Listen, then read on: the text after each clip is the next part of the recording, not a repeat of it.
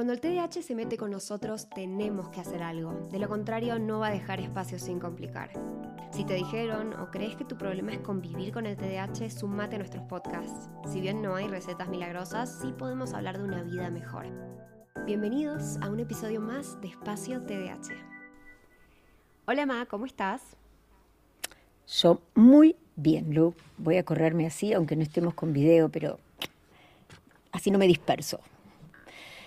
Muy bien. ¿Quién te dice? Algún día, algún día vamos a incorporarlo del video y te vas a sorprender. Me encantaría, me encantaría porque por ahí así la, nuestra audiencia se reiría un poco más. A veces tocamos temas, pero nuestras caras son bastante expresivas, ¿no? Y más manos. Bueno, aquí estamos. te, te diría feliz de la mujer, pero a mí no me gusta decir feliz día de la mujer porque me parece que no es un día para felicitar a nadie. Pero, pero bueno, hoy estamos conmemorando el Día de la Mujer. A mí me parece que podríamos decir que es bueno recordar, que es bueno conmemorarse como mujeres todos los días del año, pero hoy podríamos decir que le vamos a dedicar un día especial a todas las mujeres, las pequeñas también, porque van a ser nuestro futuro, a todas las mujeres, ¿sí? Así que nada, feliz, feliz de estar hablando de la mujer. Bueno, eh, escúchame, como yo vengo un poco más como más tarde en la línea de tiempo, no habiendo nacido en el 98, em, quiero preguntarte a vos, em, ¿cuál es tu como reflexión o cuál es tu, tu vivencia siendo mujer y también siendo mujer neurodivergente, ¿no?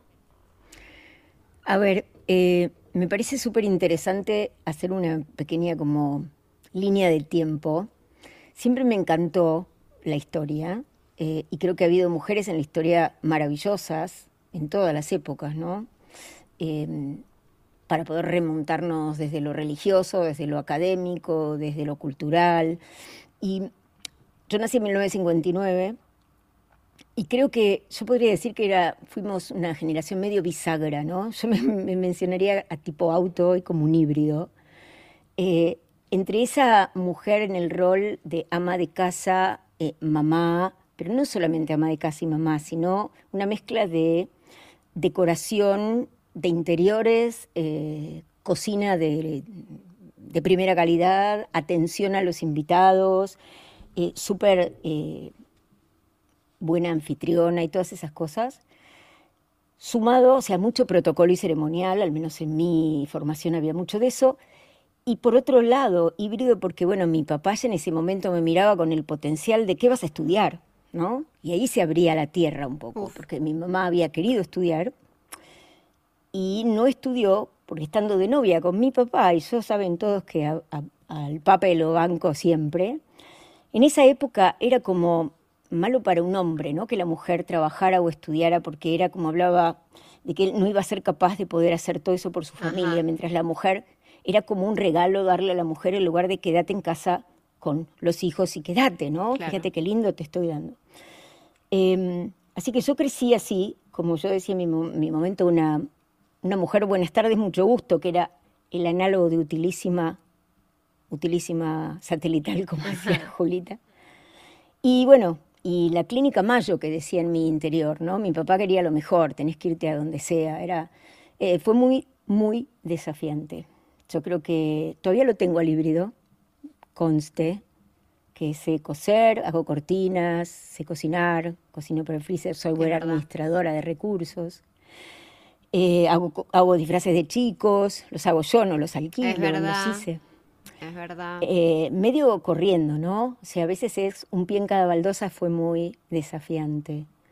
Con culpa, porque es imposible estar en los dos lugares al 100%, eh, pero por suerte creo haber eh, sembrado en mis hijas mujeres esa semillita de sean lo que quieran ser, hagan como quieran hacerlo, eh, dirijan su vida hacia donde tengan ganas, em, porque la maternidad o el matrimonio, la pareja no es el único destino, ni tampoco es una carrera, sean lo que quieran ser, y creo que eso me queda muy grabado, ¿no? Esa fue mi, como mi experiencia en esa transición.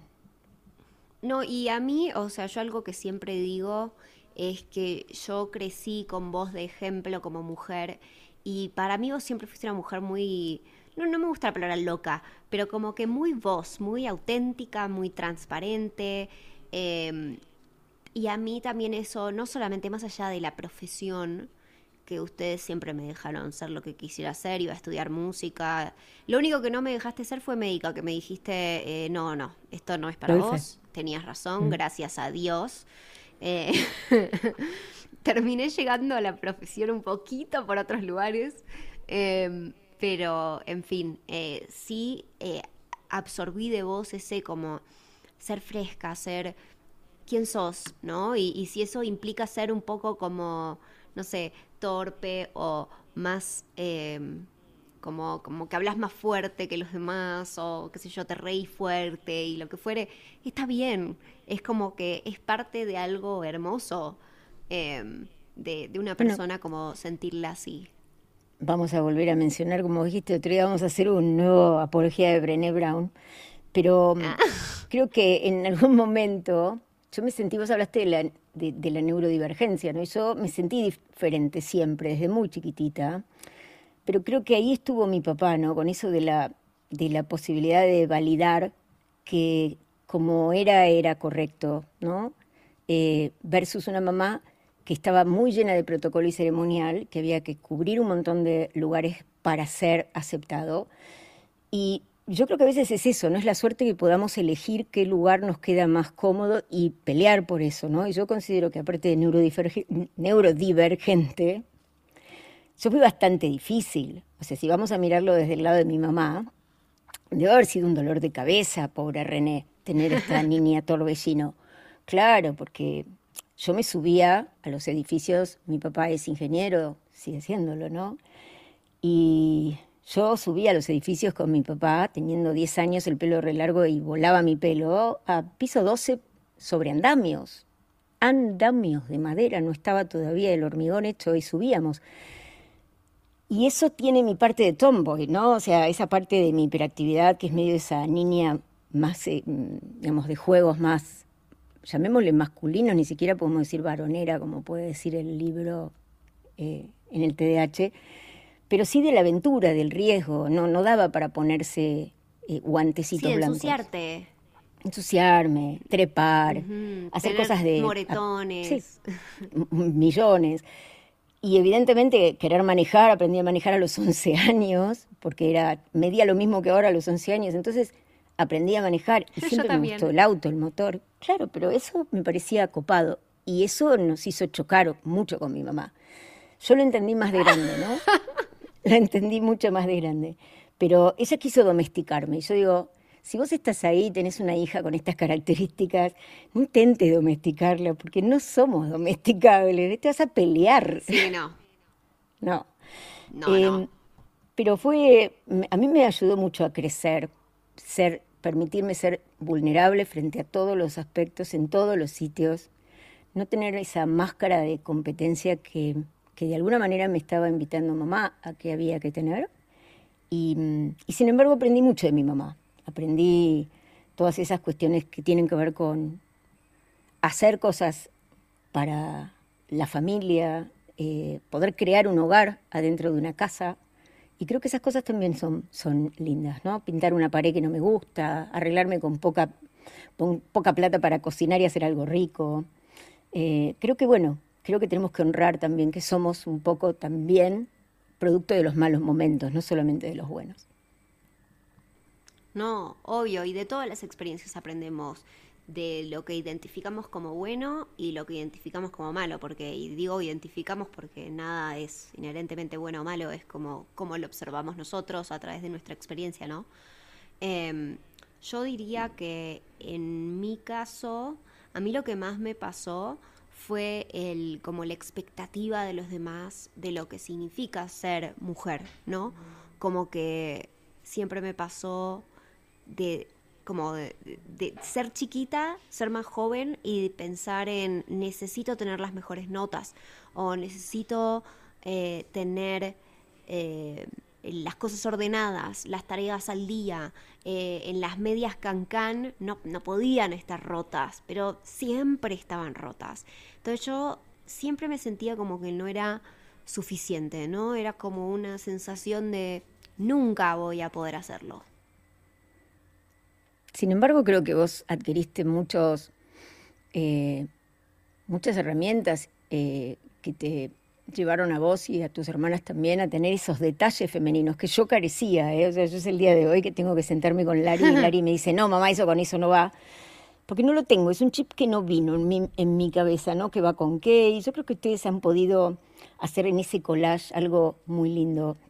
¿Sabes qué me viene a la mente exactamente ahora hablando de mujer?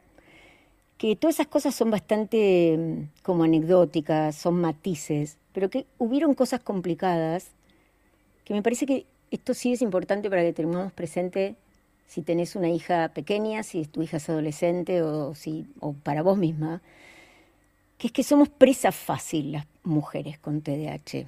Somos presas fáciles de alguien que inicialmente se acerca para organizarnos y eso nos ayuda. Eh, acá no hablo de sexo, puede ser amiga, puede ser amigo, puede ser pareja, de cualquier sexo. Se acerca alguien que tiene esa posibilidad de darnos sus funciones ejecutivas y si no estamos atentos, en poco tiempo probablemente se adueñe de nuestra vida. Entonces, ojo con eso, ¿eh? Eso puede ser tu amiga, puede ser tu pareja, puede ser tu compañero de trabajo. Em, no es el bullying, es la violencia. Somos muy lábiles frente a situaciones de violencia y nos, nos entrampan muy fácil porque estamos distraídas, estamos focalizadas en otra cosa. Cuando nos despertamos, muchas veces estamos adentro de una telaraña de la cual salir es muy difícil.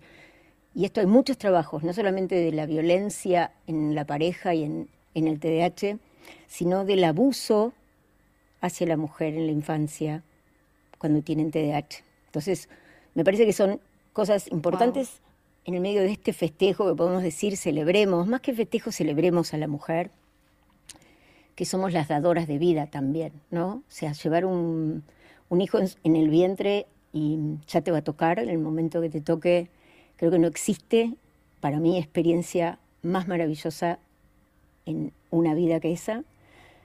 Eh, es, un, es, es, algo muy grande. Si a las mujeres nos tocaron cosas muy grandes. O sea, ser responsables de esa vida, porque hay muchas cosas que tenemos que hacer y dejar de hacer al ser mamás, es una una responsabilidad enorme. Pero también esto, ¿no?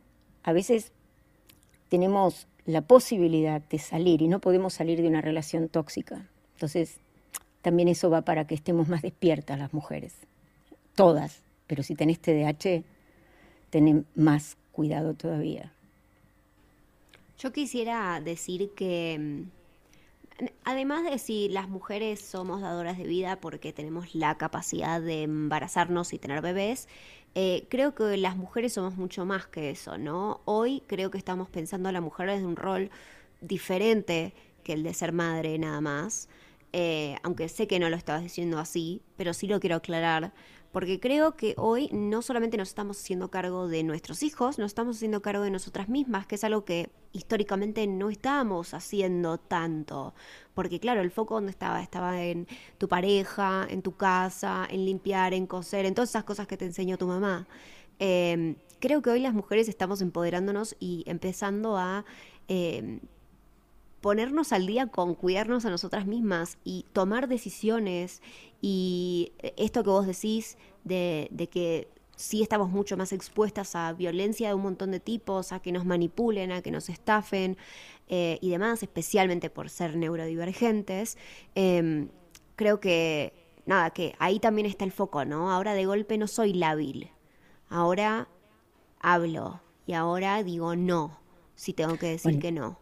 Eso es súper importante porque ese es el cambio cuando una, sobre todo voy a hablar de la mujer con TDAH, si no hablo del espectro, de nada, cuando empieza a darse cuenta de que puede decir que no, porque puede atravesar un conflicto, porque puede sostener la cara de enojo del otro, porque no es, no es gravísimo que el otro diga yo me voy, bueno, andate. Ese empoderamiento del cual vos hablas, que da la medicación, nos mete en un problema nuevo, que es, bueno, eh, no sé cómo hacer las cosas sola. Por eso, eh, y quiero aclarar, muy bien y gracias por aclararlo, Lu, que yo creo que mm, podría describir eh, de todas las cosas que he hecho en la vida, lo de la maternidad como lo más lindo, ¿sí? lo más trascendente, aún habiendo explorado y habiendo hecho cosas muy copadas. Pero yo hablo desde la maternidad como una experiencia única de, todo ser vivo. Tener un, un, bebé creciendo en la panza es algo alucinante. Y si vos sos mamá adoptiva y, lo hiciste de otra manera, o a través del alquiler de vientre, porque hay personas que tienen que hacer esto porque no pueden eh, eh, tener un embarazo, porque tuvieron cáncer o porque tuvieron alguna problemática, o tal vez hubo una donación, entonces ese es hijo de tu pareja, pero no tuyo, por Dios, hablamos de la maternidad como un rol, ¿sí? Y hablo de esa experiencia, pero es una experiencia para la cual las mujeres tenemos también un cableado cerebral particular, pura emoción, puro contacto, pura empatía, pero también puede ser que no estés vinculada con la maternidad y esté todo bien. Que una mujer decida no tener un hijo, eso no significa que es menos mujer que otra o que es malo.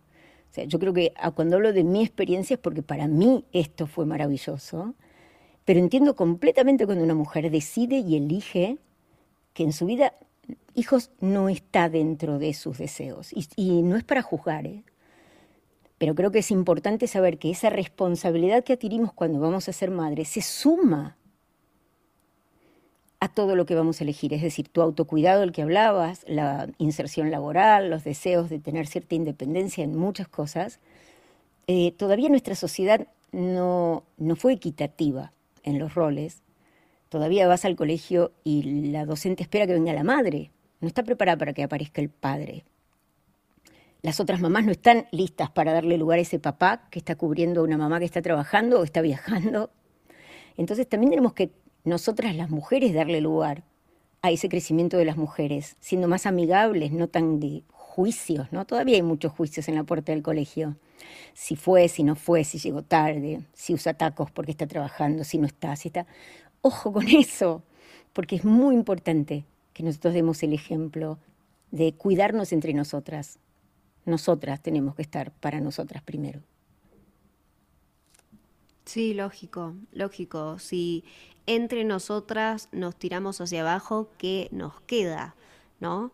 Eh, pero sí, como para cerrar el episodio, creo que mi última reflexión es, eh, muchas veces siento que las mujeres, eh, también le debe pasar a los hombres, pero a las mujeres también nos pasa, ¿no? Que hay veces que por más de que nos digan, ay, pero sos demasiado emocional o lo que fuere, a veces no damos lugar a nuestras emociones porque tenemos que ser perfectas, porque tenemos que ser esto, o lo otro, tenemos que mantener la compostura, impolutas.